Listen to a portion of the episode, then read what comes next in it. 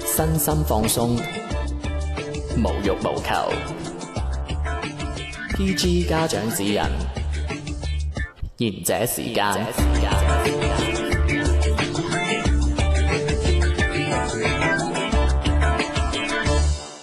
Hello，歡迎大家收聽賢者時間。你唔係話要有啲嘢同聽眾有冇交代嘅嘛？啊，係快啲去關注我哋公眾號，因為我哋十月份係會關於台灣同埋日本嘅禮品嘅抽獎嘅。至於禮品係乜嘢咧，暫時未知。對啊，對啊，關注我們的公眾號“賢者時間粵語節目”啊，我們會十月份有一個抽獎活動，或還有會定期推送啊最新的節目內容的。耶耶耶！喂，唔係夾好嘅咩嚇？係啊，我哋點啊？你會剪噶嘛？你會 呢個星期講乜嘢咧？啊上個星期預告咗㗎啦，，係。講咩啫？就就係就係投票冇人投票嗰個話題啊。 哦，其實我都冇投票啊。知啊，你親生啊嘛。 我哋點樣投呢個票咧？就係想引出一啲而家我哋去到呢個年紀嗯，都要面對一啲人生小問題啦冇錯。應唔應係啦該做絕育手 術？點啊？你咁快啊仲仲係當自己係隻狗公啊？ 係係嘛？咁啊，結婚啊，啊，唉，聽完都想嗨。在嗌聲座在座三位都係未結婚嘅啦， 嗬，未啊？係咯。見唔起咁咩咧，啫？咁咧，我呢度係有篇小數據啦， 小數據啦，就係年輕人啊，點解唔願意結婚啊？聽下，咁啊，結婚率係創咗十年嘅新低，背後嘅係要忍心思，忍咩心思啊？樓價咁貴，結乜鬼嘢諗啊？啦，飲係啦。係啊， 佢話二零一八年咧，全國範圍結婚率啊，得七點二嘅 percent 啊，創咗十年嚟嘅新低啊。經濟越發達嘅地方咧，結婚率越低。咁啊、呃全國結婚率最低嘅係上海，跟住第二係浙江。咁廣東同埋北京、天津咧都係偏低嘅。唔同年齡層啊、性別、工作啊、受教育背景嘅年嘅採訪之後咧，對於結婚呢件事咧。每個人都有唔同嘅想法嘅，無論任何原因咧，都顯示出而家咧八五後嘅呢批人咧，對結婚生子咧係唔再着急啦，甚至都唔係人生嘅必然選擇啦。你唔係八零嘅咩？一八八零，喂，你喂咁樣對你好冇好好冇好處喎。 我我又細你兩歲，咁我啊八零，你啊七八㗎喎係啊，我都 keep 到咁，你係咁樣啦。點啊？你你有頭髮咩？我咁係 用啊呢嘢鬧你。咁啊點啊兩位？係對於結婚呢個嘢有嚇咩，有咩？兩位都冇諗住結㗎啦係嘛？啱啊！哇！我幾驚啊！佢以為我，我以為佢問我啊，兩位你諗住幾時覆我醫生未啊？咁 樣做咗切肉手 術未？你你開住直播講埋嗰啲咁嘅嘢，我哋後邊點樣跟 你啊？你話有咩諗法啊？喂，我又估唔到上海係哦，不過上海排第一應該都唔出奇嘅。上海喂我買以為套我都哋放成千 萬，喂，我以為我哋廣東都可以排得好前嘅喎，結果原來排第二位浙江喎，真係。我哋排第四啊嘛，我哋反正都係倒數啦，因為我哋靠近誒、呃香港嗰邊啊嘛。我哋都係倒數嘅行業裏邊，即係即係係高嘅，唔結婚高嘅嗰啲咧，結婚低嘅結，婚低哦，係咯，咁即係結婚高嘅咯，結係啊婚低嘛，係咯，排第四啊嘛，係啊。阿先誒、呃七夕嗰時候咧，仲有篇報道咧，係話廣東省啊，今年全年啊，喺一到六月份嗰時候啊，係發咗兩萬五千本電子離婚證㗎。係咩？係啊，有電子離原來婚支證出付奇啦寶可以交學費啦。 咁點啊？即係咁嗰啲手續費可唔可以支付寶俾啊？可以啩？哦，咁可唔可以玩埋喺森林啊？唔係又係你個表姐啊？電子離婚證係唔使錢啊嘅，哦，幫你慳埋嗰幾蚊雞啊！哇好貼心啊我覺得係正去體驗下咯，結婚證先五蚊啫嘛。咁要揾咁要揾個女人同我結婚先 得。你冇咩？冇啊，唔知邊個盲咗咧？一直現征 啊，現征。邊個想同我肥仔結婚嘅就放馬過嚟啦。咁點啊？有咩有咩諗法先嚇？你啊，師奶明，我我你你你對於即係你本人啦，對於結婚啦，結唔結婚呢樣嘢，你係點樣睇啊咧？其實我可能以目前嘅情況，我比較排斥咯。有冇話一二三四呢啲咁樣㗎？即咩係咩叫原因啊一要三？哦 哦，哦原因啊一三四，哇！真係，一三四 奶，真係，我唔知點洗洗米明啊啊！ 唔係即係即係有有啲人係我結婚又要有一二一二三四嘅條件，我唔結婚又要有一二三四嘅原因噶 嘛，哦，其實原因其實都幾多嘅，我着就重啊，講最緊要嗰樣嘢，咁首先貧窮。係咯，冇錢咯，然之 後。你嘅想啊象咯。唔係唔係，我覺得錢呢樣嘢都幾緊要，因為你結婚好多嘢要結，即係婚，無論係結婚啊定還是婚後啊，都好多使費噶嘛。嗯如果你仲要要埋小朋友嘅話咧，你仲嗰個使費仲要大，因為聽講養一個小朋友嗯幾百萬噶嘛。嗯咁，同埋我自己本身又唔唔係好中意小朋友啦，即係講得真嗰句就係、哦講哦啲咁嘅嘢咪喎。咪退一步嚟講，即係唔生小朋友結乜鬼嘢婚？ 退一步嚟講，你又講得啱喎。梗係啦，咁我行翻前先，好，我批判你你批啦，係 啦，嚟攞道德嘅大棒嚟打我啦！啲愛心都冇。咁唔 要咁唔要小朋友都唔、嗯都可以結婚嘅，又唔一定話結婚就為咗其實結婚證俾你嘅最大原因，咪就話法俾律你上聽，邊咯你就合法可以上床 咯。系咯，同埋分下家產咁樣係啊咯。我同阿東哥講咗 啦，快啲同阿奶茶離咗婚㗎啦，唔係唔係，都都好緊要分家產。新嘅婚姻法啦無無，心害你 啊！有乜嘢？係繼續講啊！你跟住咧，我覺得呢兩個最大原因啦，錢錢同埋同埋诶小朋友啦，同埋婚後嘅使費都咯，都係係錢錢啦啫，係小咯。朋友都 係錢啫。咁你咧我啊，誒，同埋會即係睇得太多啲好唔係咁好嘅啲 case 啊例，如即係啲新聞啊，或者舉例嗰啲電視劇啊 講，手嘢講啊，唔係你好多嘢講㗎嘛 我只可以講你個 friend 長阿長哥 長嫂。所以話你講洗米添，十十八叔 啊，我以為 你講洗廿米，二姨。 誒點解你講埋啊？冇啦，你講啦阿。長哥長嫂嗰壇嘢你講埋啦每。個每個人每個人可以有一樣嘅意見，都有唔一樣嘅意見。啊係咯係咯係咯。窮啊梗嘅，窮真 係咁嘅。你兩個都提哦到窮呢個字啦，咁究竟窮係窮喺邊一塊先？即係唔係話你收入問題，而係即係你覺得結婚呢樣嘢係因為窮。咁究竟結婚呢一塊用嘅錢係用喺邊一塊上面？你覺得係你會令到即係超咗你嘅收入或者你嘅預期啊，或者你嘅存款咧？嗱，因為你成日話結婚嗯唔結婚原因係因為等於窮啊嘛。嗯咁窮係好多方面噶嘛。啊嗯。咁究竟係一諗到結婚就窮啦，定係結婚呢件事會令到你窮啊啦，定係你嘅錢、你嘅收入、你可支配嘅財產不足以令到你可以去結婚？結婚後咯，即係結婚後咯，之後嘅嗰啲你你你揾個唔做嘢嘅咩？唔係咁你好佢都唔想做嘢。係啊，我唔想做嘢，我想我想俾人包㗎，真係啊係嘛喂， 喺喺講啲咁嘢會唔會唔好啊？呢好啲心諗先啦。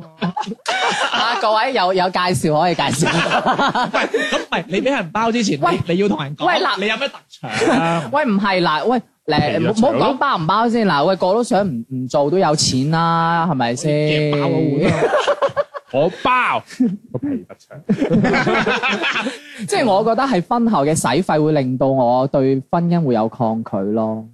咁啊，結完婚就就係錢㗎啦。係啊。係啊，同埋你兩個人相處之間，柴米油鹽醬醋茶呢可啲能都我真後係生啦，即係你你你咁樣講，我一下子有啲你鋪墊咗咁耐，原來佢想講 呢啲，你一早就講你後生啊 唔嘛。係唔係，即係即係我我係咁嘅意思，我唔係話咩嘅。你話誒、呃因為窮係因為結咗婚之後生活啊嘛。嗯咁其實如果你同你老婆係都有嘢做嗯嘅情況下，咁、你哋都係兩份收入啫。但係你有好多因素噶嘛，譬如買樓啊呢啲，或者小朋友讀書啊、奶粉錢啊呢我幾啲，驚小明講，不過多咗個人食飯 喎。我唔好似你咁膚淺唔係你你你你呢、個你呢個我話諗得好長遠你你向後拉呢個個咧，我覺得你長先會俾人爆太大嗰方面。係啊，所以我就係話，可能我諗得比較咁唔係咁你而多。家有咩經適房啊嗰啲嘢噶嘛？就算我直言咁啊啦，係小明，就算你唔娶老婆，你買唔起一樓噶啦。 係咯，係咯，係咯，所以咪唔結婚咯。你講條鐵買樓咩？所以我覺得你話你話你窮係因為你要考慮買樓嗰啲，我覺得呢個唔現實啦。你你嗱，你刨開買樓同生細路仔呢塊先。如果你冇咗呢兩樣嘢之外，你同你你老婆結婚，咁你兩份收入，你正常講應該錢多先係喎。因為嗱，你你喺之前嘅節目裏邊，你話過你係一個好慳人嚟噶嘛。嗯咁我相信你唔會話一個好大使嘅老婆噶，嗯，咁啊，係啊，係係咯。啊咁，你兩個同性嘅情況下，你應該你應該多咗一份啊哦 收入先係噶，因為你可以慳埋你老婆份錢落嚟啊嘛。跟住話我幫你管錢啦，跟住佢嘅錢就係你嘅錢啦，但係你雖然多咗一個收入啫，你始終又多多張口 食飯啦。啊你就係想講呢樣嘢啫係嘛？我講冇噶，啦，係即啊，係誒，講人就係講翻呢樣嘢。唉唉，唔係，我我又幫翻小明啊。小明想講嘅意思就係話，可能佢連自己都養唔掂依家，咁啊係。咁佢點可以擔起一個男人嘅責任養起頭家咧？哇，好大個高帽啊！我我幫你，你又 咁講我你，讚緊你啊！嚇我俾個台階你攞啊咪就係而咯，家咪就係話咯，真係。咁你唔好話高帽你突啊嘛然間你而家咁好心 嘅啫，啊你你你，唉，你你喺日度做節目咩？咁間你死㗎啦，我同你講，唉預咗啊真唔係係唔。係唔係，咁咁我我嘅意思就係咁樣啫，咁唔理啦養起頭家。咁你唔係又我係講咗一半啊嘅，我我話窮啊梗嘅咁係啊樣，咁我講一半嘅，其實我覺得呢啲拋開佢嗯嗯根本嘅原因啊，係可能我唔中意，我唔想結婚，哦，唔想結婚啊？唔想結婚，有冇一個原因咧？唔想結婚，原因即係唔係想就唔想，想結婚。婚，即係即係包包括好多嘅，我有啲人就話啊，我唔想管，唔想揾個人管住我啊，或者點樣，嗯或者有啲人我根本就唔相信婚姻啊咁樣，呢啲我都唔係，我都唔即係，係等於你嘅喜好啦，係你本嘛身就反感呢一件我只事，係唔想結即係純粹單純嘅喜好咁樣係嘛？叫做係咯哦我唔中意，因為我係俾冇我屋企冇人理由，我係俾我屋企人催。哦俾嗰啲長輩啊，啊唔知大家都過過年㗎，係 嘛哦都去鬥過利是㗎，都三十歲人啦，係嘛？係啊跟住就兜口兜面都係嗰句㗎，哦，你仲好意思係攞 嘅？喂喂，大佬真係，大佬，我心裏面嗰個，我梗係話，我梗係好意思啦，你俾幾嚿水 我喎，喂，講起呢樣你嘅嘢，親戚係人，啊係嘛？我啲親戚俾幾俾幾蚊，畜生啊嘛，我俾族嗰民啊哇覺得嘛，嗰啲咁嘅畜生仲好意思，就係同我喺我喺面前大細聲巴過去，你知唔唔知係即係係咯，咁都都會有呢啲靈魂拷問㗎。喂，講起呢樣，你即係你親戚同埋屋企人都有催你喂，嘅，同埋呢啲你冇得搏㗎，明？即係你點諗解下，冇得搏你阿嘅婆八十幾歲，係問你阿明幾時結婚？明啊，你冇人同佢講道理噶嘛？咁啊一係，陣間佢佢喺度咳咁，你驚㗎真係，係咪手仔揞喺喺度扯蝦咁，你驚㗎？咁你啊你係你頂公就你例牌都係講啊即係結㗎啦，你打下太極咁啊嘛， 係啊哦，林鄭咯，唔係咁，唉，唔好講呢啲，唉，真係。我偏男，啊啊！唔係咁，你屋企人有冇吹到啊？屋企人，因為我好多阿爸阿時媽就都睇淡嘅，哦，咁睇咁淡啊都算好主喎。要係嗰啲即係再長輩一啲嗰啲嗯，誒佢誒有嗰啲啲嗰就啲嗰啲三姑六婆，有啲唔係嘅，仲有一啲就都好知情趣嘅。嗯跟住有一啲就我唔清楚你會唔會有啲親戚係誒，呃佢、會覺得佢喺佢哋親戚入邊係比較有地位啲嘅，佢認為嘅，咁可能佢都係。咁，然後佢就咁你唔會駁佢噶嘛？咁又咪只即係攞個手巾揞住個嘴咁係咪先？咁你冇人話你阿婆冇地位嘅，你阿婆咁哦即係我覺我阿得婆湊大我嘅，我好尊重佢嘅，真係咁咪覺得有地位就覺得你要要快啲。你駁唔到佢嘅，即係好似阿明我同你爭論一件事，哦嗯我最尾爭唔掂，我爭拗唔掂你，我可以鬧 你。我冇可能鬧我阿婆噶嘛，哦，咁佢又啊佢又攞個手老巾人揞老住個人嘴家啊嘛，老人家都係要係啦嘛，咪因為老人家傳統即嘅係嗰你就個係因觀為念嘅窮，同埋係我啊咪即係我話拋開呢啲，其實就係唔想結婚就即係係佢就喜好咁嘛講唔出個原因哦係咯㗎。咁，但係如果你一定要結婚啦，咁嗯對於佢嚟講，窮係窮喺邊度如果係要講窮啊，啊？啊，咁好，我我唔用花明嗰啲咁嘅老土嘢啦，啊咩自己養唔掂啊啊嗰啲。誒講真嘅，嗯。你話我結過 婚，結誒婚㗎啦，如果我結過 婚，如果 if 啊你你兩個金集係調轉咗角色，攞錯劇本啊嘛，係攞錯咗係嘛？ 即係如果係要結過婚，咁你攞個證可能係咪唔使錢㗎？依家咪第八蚊啊，sorry，五蚊，五蚊啊你自己複印完誒就唔又唔係有，有電子結婚證㗎啦，又有咁你都要攞本簿係㗎，咁咁嗰個錢咪人都出到啦，係咪先？ 係咪先？咁你唔想俾， 係 你就係有錢。咁點點咧？咁點咪呢啲呢完全係冇問題啊嘅，即係所謂窮。咁窮係窮喺邊度咧？咪禮金啊，嗰啲 B 哥嗰啲我就唔講啦。嗯。你都擺唔酒買酒㗎啦，啊，係嘛？我一定唔買。幾圍咯，最多就一兩，即係大我家有有親戚咯得揀嘅，話，唔 係你你我一要定你唔要買你要請食餐飯嘅。係咯，我點都會，我會請我啲同事朋友食餐嗱，飯。我喺呢度想講啊，我有個朋友啊，佢仆街五月份結婚到而家，嗰餐飯到而家我未食過，我仲未見過佢老婆生咩樣可唔啊！可以咪後講講個名？我佢佢會出現喺我哋其中一集 X File 裏邊，係咯啊。咁唔係唔關呢個老婆事，關佢上女朋 佢會唔友會好精彩。佢會唔記得咗之冇後我啊？成日話，哇！你老婆咪應該帶出嚟見下面啊，哦，強行預告，真係好精彩。你你佢佢佢同個炮友去阿拉斯加打炮，我都想去阿拉斯啊加，咁係好啦，咁精彩故事留起嗰個 X file 啦，我聽到嘅啊 嘛，正唔正？愛是一道光嘛，啊不道光正正唔嘛，正我同你講，其實我我我而家查佢哋想預告嗰啲所有 X file 咧，其實 其實佢都聽過，係咪都可以啊？絕對係精你彩。你係好難明白，可能我自己係奇葩啦，我唔知點解識咁多奇葩嘅。四個字，人生唔如係戲啊，你人生都幾精彩啊！我唔知有冇人 其實，我唔知自己會會唔會有人懷疑我講啲嘢係假嘅。其 你有劇本啊實唔係真係，你其實真係真係有有，因為我真係遇到好多奇葩，唔係講笑。咪或者係你你個世界當中，可能我嗰啲人我我吸引啊奇葩啦，翻返嚟啦。翻翻嚟啦，翻翻嚟啦，唔好扯咁已經係遠。呢個話講唔廢話係主要係有一輪有一輪咧，即係關鍵係可能誒、呃唉即係我我同小明兜完，我我唔可以用翻嗰個理由嘛。你咪一用樣翻就用咯，係咯，冇咪問題啊確實確實你你你娶一個人，即係你建立一個家庭係一個責任嚟，嗯，冇錯，係一個責任嚟嗯嘅。咁好多人，我我唔即係我，唉，我講我啦，唔話你哋兩個啦。嗯，即係好多人個人係大咗啦，內心都仲係小孩嚟嘅。我哦，我覺得我係我都係。係咯，即係你要，你意思即係話而且，我覺得我自己一個責任感極低啊嘅人。我唔係話責任感極低嘅，即係話哦，你結咗婚啦，你就要負責任啦。呢個梗噶嘛。嗯，咁有時我又調翻轉嚟講，你因你因為係責任感高，所以你唔願意啫嘛。誒，哦你都可以咁講嘅，係咪先咁但即係兩種説法嚟嘅，反向睇就係係啦，兩種説法嚟其實就係自嘅，私咯，係冇錯。根本就係自私，其實就係。冇咁人自私啲冇乜所謂嘅，我誒遲早又揾個大款㗎啦。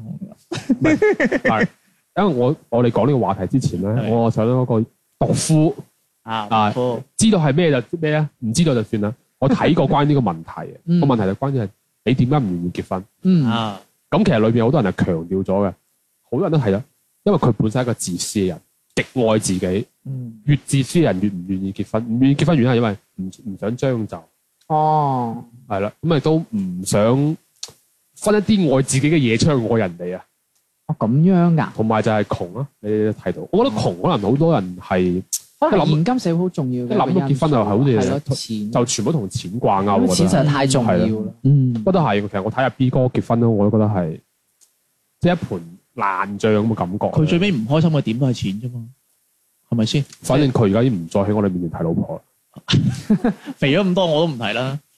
喂喂岔開啊，又岔開啊！ sorry，嗯跟住我我我星期二嗰時咁啊，同我班同學出去食飯啊，又八又八咗阿 B 哥啲嘢啊。跟住跟跟住跟住咧，我有個 friend 就問佢，佢話：哇，你而家同你老婆仲有冇嗰啲嘢啊？嗯即係為我鼓掌啦。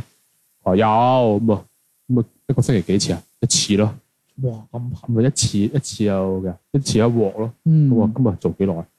唔會好耐啊，攰噶嘛。我都攰啦，捧住咁重嘢，你啊你你形容得你真係你一一個動作嘅啫咩？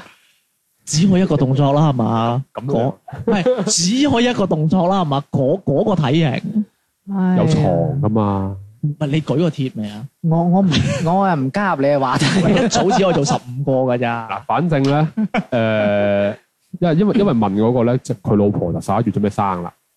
咁啊，人哋嗰個咧就一索得子，唔知點解 B 嫂咧就避孕避到而家都未避出嚟啦。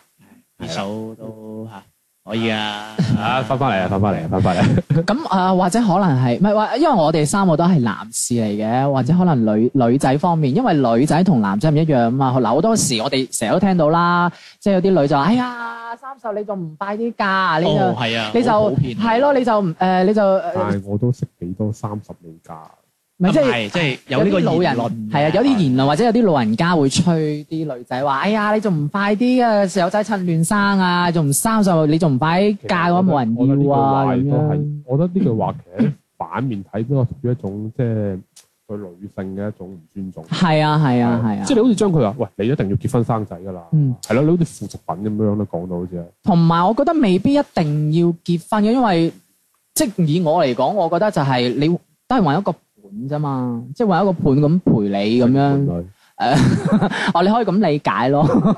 你你 我就係咁 理解，我就係你咁理解你。 啊好嘢喎！嗱，家個字真係唔同啊，我同你講。 啊，我唔講翻十個理由 嗰個。OK，sorry，繼續繼續。同埋我覺得未必一定話你去到某一個年齡階段或者係乜嘢，你就一定要去進行。誒到呢一個就要去結婚啊咁樣嗱。，小明，我我查一查，sorry，嗯，我曾經將你呢啲嘢同我阿婆講過，啊真係㗎，留跟住我咗阿婆就即刻就好似唔係好舒服啦。佢點樣啊點樣啊？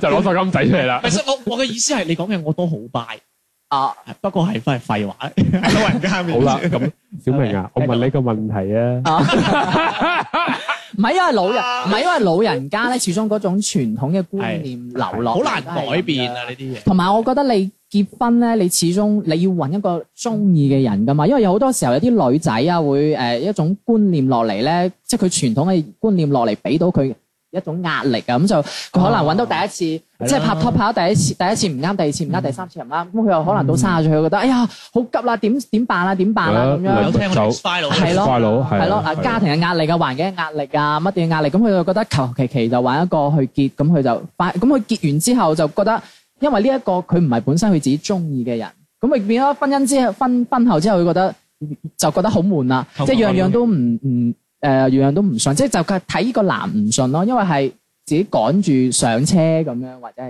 乜嘢嘢，我哋節目裏面出現過好多次啊。係咯。啊，聽眾來信嗰個都係啊，所以我有時會覺得話唔需要咁急咯，同埋有啲人會覺得話誒點講啊，即係誒我我誒我一定會遇到命中注定嗰個嘅咁樣，啊呢個係 P 小姐嘅理論，係都咯，會喺該後嘅 X 八度出現。我想問你個命中注唔係因 為唔係有白啲人馬王子，窮係咪真係命中注定你啊，呢個唉你成日講錢 嘅啊啫。 ？Sorry，即係即係咁唔講。係因為以啊女仔嘅角度，佢就覺得啊，一生誒呢個一世人當中一定會有個白馬王子，即係佢嘅幻想當中嘛。但我就覺得 簡單啲講，江直樹。即係我覺得，唔係即係其實我想喺個節目同大家講，其實即係冇冇話命中注定呢一回事。我我唔知道啊，sorry，我唔知道阿詹姆斯喺咪喺度聽啊。啊，以前我同詹姆斯一齊讀書嗰陣啊，嗯，詹姆斯係同我講，佢好中意睇惡作劇之吻，佢成日幻想自己係養生錢。喂，我都好中意睇惡作劇之你吻喎。又幻想自己係養生錢啊？我其實我都幾中意睇嘅。你咪幻想自己係雪宅？ 你呢個雪宅叫咩名？烤青雪宅。唔係我幻想緊啊啊邊個喎我唔？聽講。啊你所以我咪打斷咗你。 所以我咪就係話誒，有時啲嘢要考慮清楚先至好步入呢一個點解結小婚。明咧講結婚講渣男咧咁激動啊嘅？好激動咩？唔係啊，都嗯唔係，即係小明個人又唔想結婚，不過有啲人喺婚姻出現不忠咧，就要鬧死佢。嗱，唔矛盾噶。哦唔一定不忠。咁我咪係話啊，小明嘅價值觀係啱噶， 係咪先？嗯，嗯，同埋我嘅價值觀就係錯。同埋我覺得，同埋頭先，同埋頭先我都講啦，我都講啦，即係誒冇話冇話係命中注定嗰個噶嘛，即係就算真係命中注定，都唔係得一個嘅啫，啱係成打噶嘛，咁人咪嗰打度揾咯，點為之命中注定咧？係嘛？你呢個直情係偽命題嚟嘅，明唔係因為因為點為之命中注定咧？即係一出現，喂，你俾我睇個背脊嗰度係咪有個有有個 chop 喺度嘅？我上一世 chop 喺嗰度嘅，咁樣嗰啲啊？或者可能咁理解，我可能上一世個接燈嚟唔係嘅。或者可唔可能有啲女仔可能佢都係 set 咗啲條條，啊哦，即係係，我啱啱問你個問題啊所係謂啊命中注定係我覺得你係命中注定啫。係咯係咯係咯即等於啊，你你啲言論啫嘛。喂，你問翻我嗰個問題俾佢先啦，嘛，係咯，大家可能唔知探道。討下。大家可能唔知道我哋啱啱一路喺度笑咩嘢，我哋咪前有問過嘅，我就問小明我：如果你而家遇到個女嘅，呢、個女嘅咧，佢唔係你遇到個人，你可能你呢一個你要結婚嘅 list 裏邊咧，可能有有十項，係啦，所有條件都已經吸晒佢我剔㗎咗啦。九項嘅，你同唔唔同係佢你你結婚？係你係講遇到個女，唉，好煩你哋啊！嗱，總唔知我答案就係話我唔要小朋友啊嘛，然之後你咧就話唉，就係因為嗰個原因就唔係唔女啊嘛，即係意思就係話，就算嗰個女可以同你結，就佢有位要同你結婚，佢可以唔要小朋友，而且佢滿足到你十個 list 裏邊嘅有九個都剔晒㗎啦，嗯，你同唔同佢結婚咯？其實你但係佢冇錢喎。自疑咗啊嘛。咁咁佢佢佢老豆有錢啊嘛，佢老豆都冇錢，其中有個剔啊，佢老豆係黑人，咁主玩啊！因為你問呢個嘅話，我真係好難答。如果以現在嘅話，可能都唔會吧。但係呢啲好難講十噶個嘛，呢咧，剔啲晒咧，剔晒啊，啊，都唔會吧？唔哇知喎唔係因為你講到好，喂因為十個都唔係，咁佢一定係唔啦係啊，唔係啊，因為咧你問呢條問題咧，我會考慮到好長遠咁樣噶，所以我就唔知點答你。睇你個人又唔似啲考慮長遠嘅人。我我會覺得係會啊，即係去超市一加幾次價咁樣先買 咁樣。喂，咁嗱，講時講啊，嗯講時講啊，即係喂，咁你又死問我咁啊，純潔啦，你點啊？係咯，你啊你係點睇咧？你對你你適量 講，你適量講，你點對到即止，除量，我乾啦，好唔 好？你除唔量，係即係你點樣我呢先？個節目裏嘅人設其實係渣男嚟噶嘛？唔算啦，我覺得都唔去去咗人設兩個字啦唔得啊哦，係咯，咁我係渣男嚟㗎，唔係你唔算渣唔男，係啊我成日話你我渣後生男嗰時嘅係渣 男。啱先話你後生啊咁即係即係點講好難捉咧摸？誒、可能我我本身其實同你一樣嘅，嗯我係反感結婚呢件事。係反感咁但係因為我我參加過婚禮 E 哥嘅婚禮，哦，同埋、W 小姐嘅婚禮之後咧，嗯我係對結婚呢件事係改觀咗 嘅。誒咁我想知你反感，即係你之前反感嘅原因係乜嘢啊？小好似突然間好似 都白姐姐咁，唔係唔係冇點冇啊原因㗎，冇原因，即係好似其佢咁實樣其實有就冇原係因。唔中意呢件事咯。哦，即係又係喜好嘅問題。係啊。哦，即係打從心底一種冇冇咩解釋。誒唔係咁樣講啦，可能因為我我成長環境係比較孤立少少嘅， 唔係我可能我可能同你真係唔個同，詞語咁絕核嘅。因為我係識行，我唔係識行，我識扶住嘢企起身開始，係，我就已經俾人送咗去學校裏邊寄宿啦。哦，即係好獨立啊。即係我係我喺我幼兒園踎到六歲，嗯六歲畢業之後咧直接上小學，我係從來冇同我老豆老母係真係一年三百六十五日或者係有一百嘅係住埋同一間屋裏邊咁樣嗰啲嘅，嗯嗯即係除咗我呢幾年我老豆老母可以退休之外。嗯，咁所以我成個成長環境裏邊咧，其實我係我父母呢一塊係有少少缺失，即係你感受唔到嗰種家庭對於溫我暖嚟。講係誒好多關於情呢一方面咧，無論感情好啊係親情好，其實我係冇乜感覺㗎。哦，即係缺乏缺乏誒屋企人嘅一種係啦指指引或者跟住指導啊嗯而我細佬細個開始咧，我屋企人都有教唆我就係冇咩事唔好同任何陌生人傾偈。咁所以導致到我係好長一段時間，我讀書之前我係唔中意同人講嘢啦，點解會會唔搶交你朋錢友啦，跟住又冇乜屋企人理我嘅。哦所以我對情呢方面其實冇乜感覺。所以長大咗之後，我覺得對於我嚟講，結婚係一件我覺得係一件好無聊嘅事，哦因為我我睇唔到呢件事裏邊有啲咩好好實質嘅嘢，同埋嗯我人係比較諗嘢會比較功利啲。咁其實你係因為個成長環境啦，所以導致你咁樣嘅諗法啦。你可能係咯，咁但係我後來去過參加個婚禮之後啦，哦啊係係啊咁我會覺得係誒、呃其實我係我係啊係我係睇到有啲觸動睇到啲嘢啊，係咩嘢？即係可能睇到禮金唔夠，即係好似譬如 B 哥 誒、呃 B 哥可能帶佢老婆翻去佢屋企係敬茶嘅時候啊，係咁可能睇到佢哋嘅面上表情啊，哦屋企人啲表情好幸啊，福嗰種。係啊。 咁 W 小姐，因為 W 小姐我其實識得佢都快二十年哇，啦，十係啊差唔多二十年。嗯咁即係見到佢又又遇過渣男啊，係又又又嗯撞過鬼啊，咁即係 講貴啦，依家咁咪 short 咗咯。你話佢 short 咗，你撞鬼好啊？即係你嗰一刻嗰一刻見到 佢，跟嗰住一刻再後來就嗯揾到個揾到個好愛佢嘅老公啊，咁我覺得其實我即係見到呢啲嘢之後咧，會對呢件事，哎呀，好似冇想象中咁差喎。哦，因為可能因為我本身我我屋企我父母嗰個關係嗯，都係咁屬於一般啊啦。啊，即係唔好，又唔係好好，又唔係好好係啊差咁樣啦。咁我有時就會一路覺得誒，即係可能有啲嘢要耳濡目化噶嘛，係咯。嗯咁啱啊，呢兩年係有改觀，但係你話我係咪真係好想結婚？又唔係冇，但係可能就差緊啲嘢去激發咯。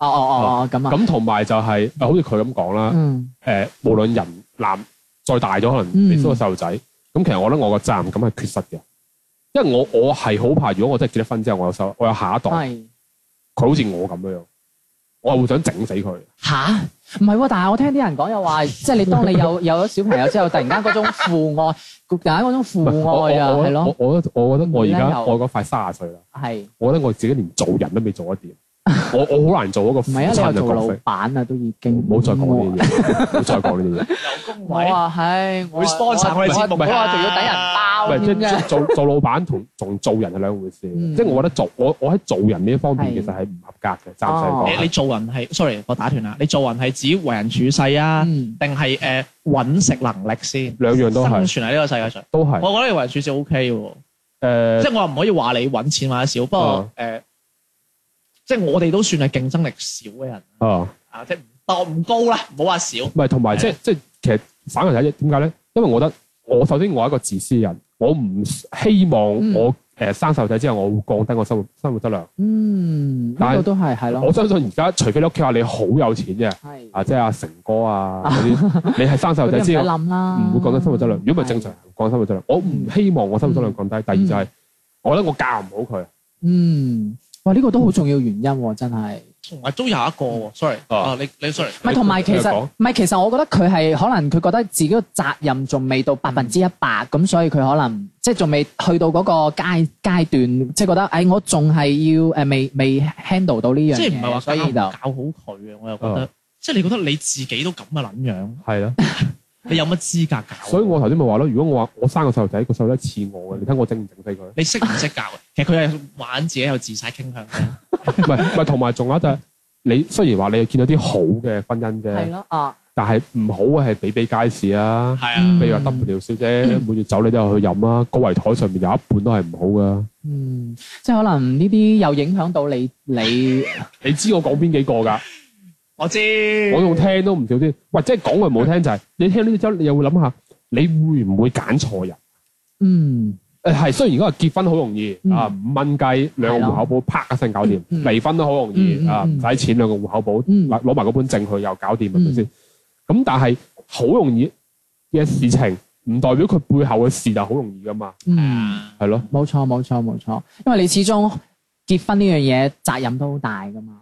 細佬又爆翻啦，嗯即係即係雖然我哋嘅講嘅就話啊唔想結婚啊點樣，不過亦我個其實我都覺得都有美滿婚姻嘅，誒、有嘅都有嘅，嗱，我係又講 翻，嗯雖然我又講翻，我都見過幾多係跑出咗又得嘅，嗯得嘅啊，即係夫妻和睦嘅，嗯，恩冇愛事嘅，算唔算？詹姆斯算㗎，我覺得算啊，係詹姆咯。斯算㗎，算啦，係啊，佢上次上嚟都都幾幸福啊！係咯， O K 嘅，詹姆斯佢思想比較，即係佢個正面佢佢係比較正面，同埋佢人好早熟嘅，同埋佢佢諗好多嘢都為咗頭家，同埋佢老公係一個好敬敬業業嘅人嚟嘅嗯，即係揀 O K 咯係嘅咯，O K 係啊嘅，啦即係其實就兩個務實嘅人一齊結合咗，咁嗯就一個誒經營一個好和諧嘅家庭咁樣咯。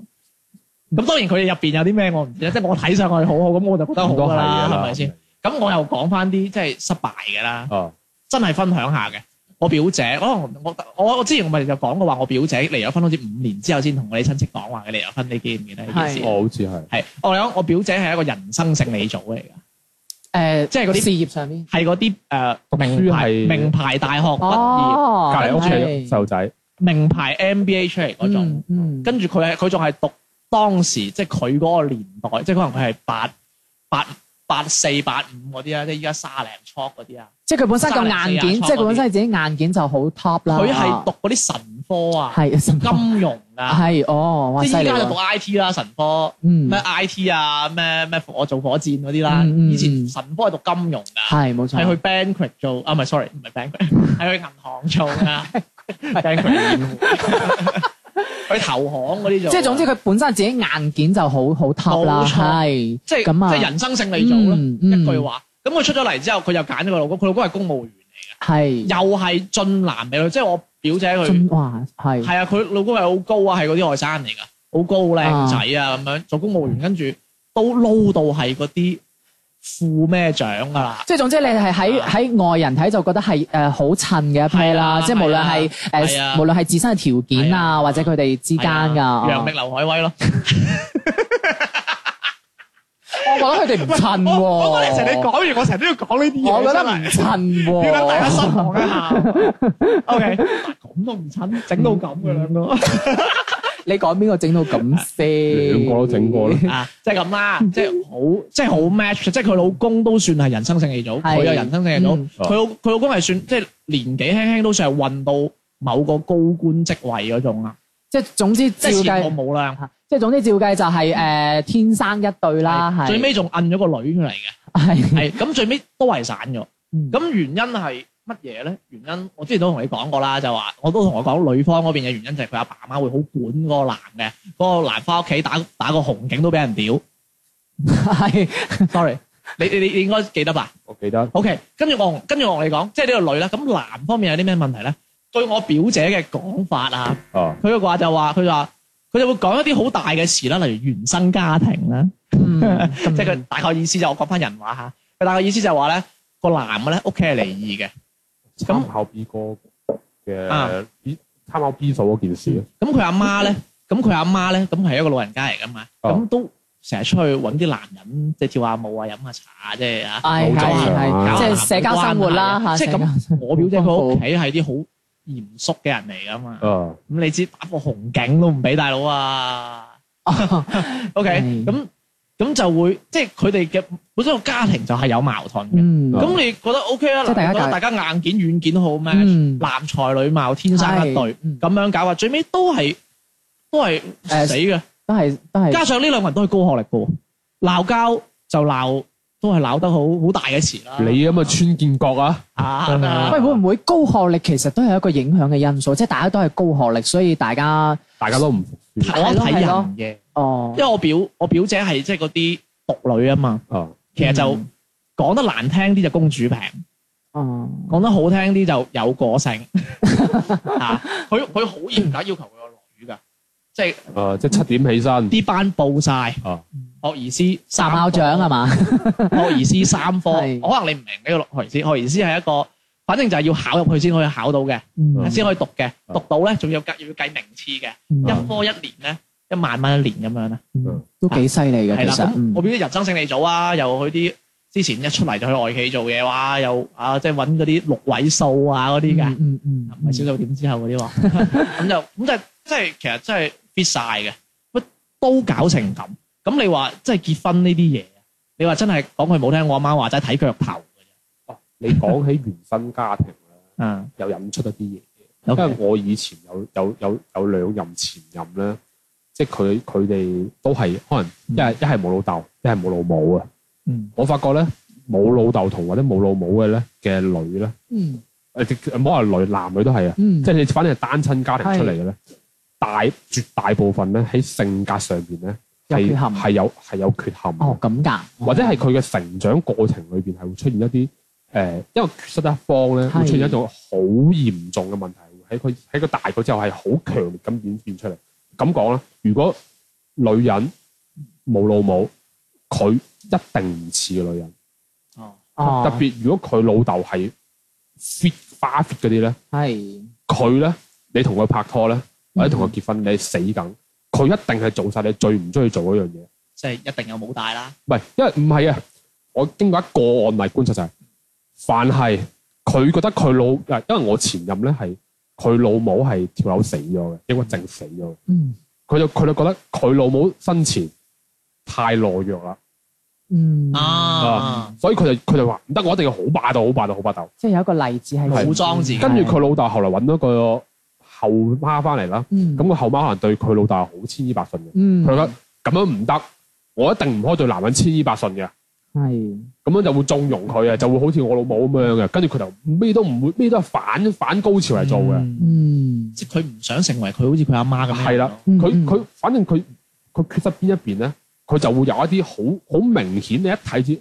我因為我有我我我同佢分手之前有一次嘈交就話，我其實我知你冇老母啊，但你可唔可以似翻個女人？啊 我話你做你做一啲女人該做嘅嘢啦。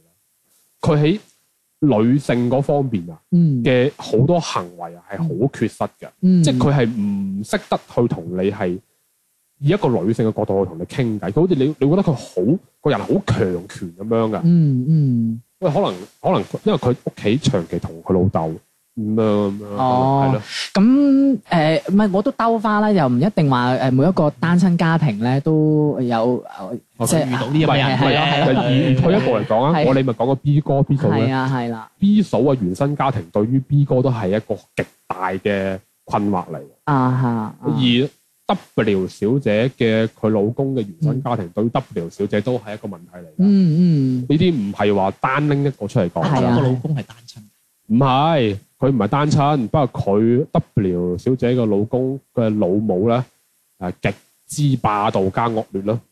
婆媳啦。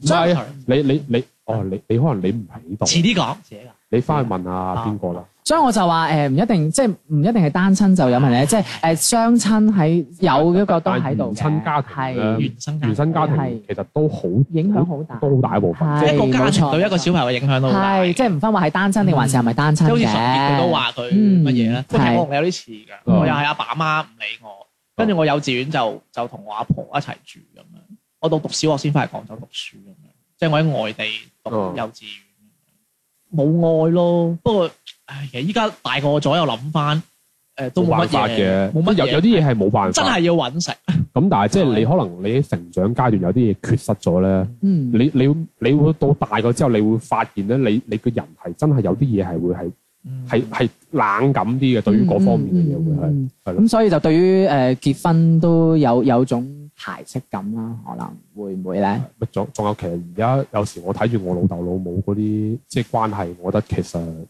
好似冇乜意思 咁樣。係咯，真真係喎喂，我又係喎。喂冇冇我我意思我可以同你講，啊嗯，我表弟而家係打我老豆工嘅。我係表弟見到我老豆嘅時間，比我哋見到我老豆嘅時間要長。哦，我可能我一年我見到我老豆有五十日啦，嗯嗯嗯，我表弟係可以見到三百日。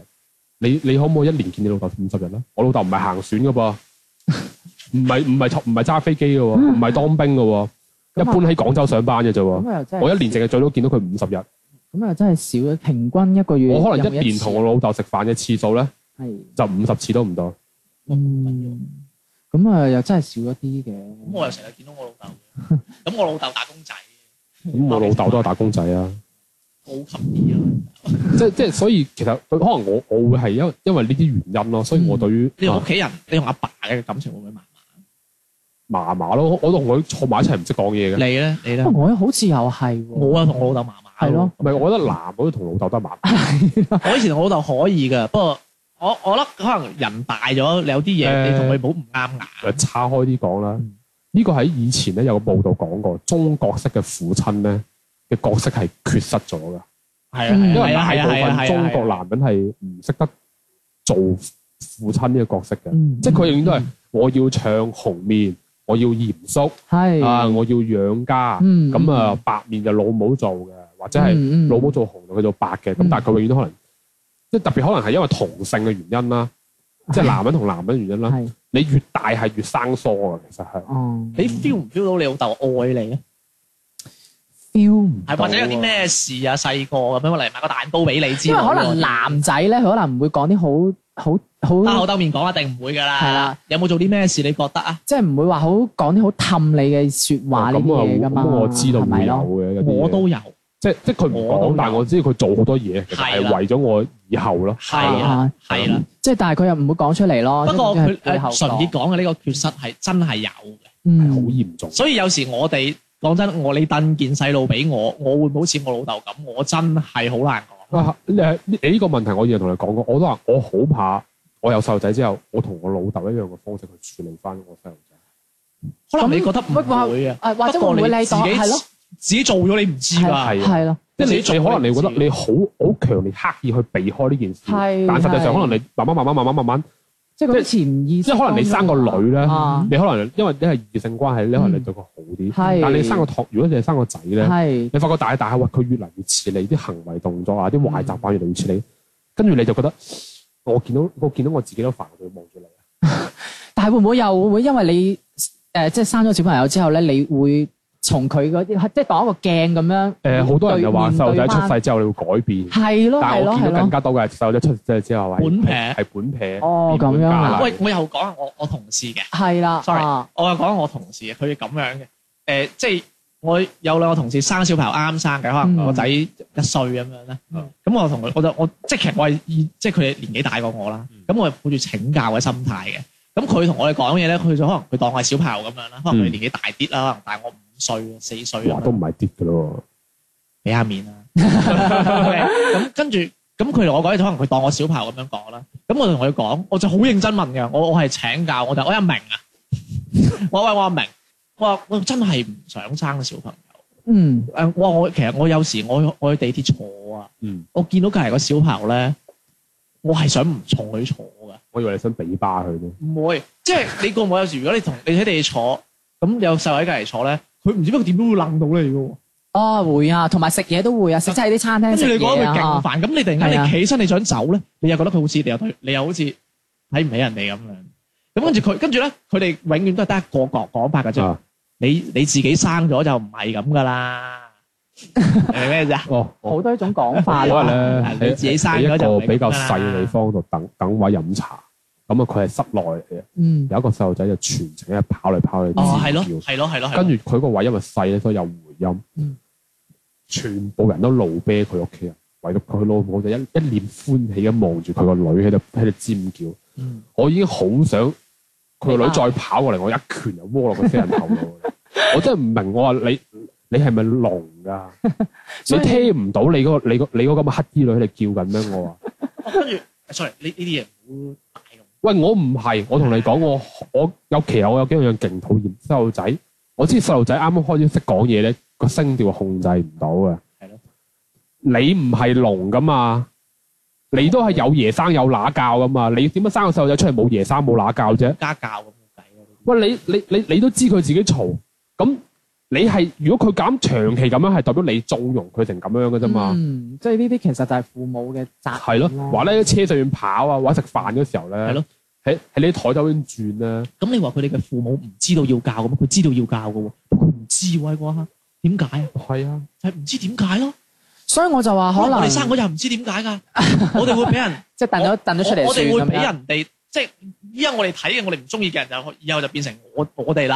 啊，哦係啊我哋咁但哦唔係，我又講翻我同事先，咁佢話哦啊唔係你生嘅啫，你會咁樣㗎啦咁樣。跟住我發現再同佢問啲更加深嘅問題咧，佢佢會覺得你唔係你唔係我呢個階段。哦，所以你我解釋唔到俾你感受唔到咁樣係啊啊其實啊呢，啲父母咪就係就係養啲熊孩子嘅父母咯。喂跟住我就我就好 confuse 咯，即係喂咁大佬你我我即係你咁樣，你俾個理由我生啊，俾唔 到，即係你都唔明，即係佢咁意思， 咁好難溝通喎。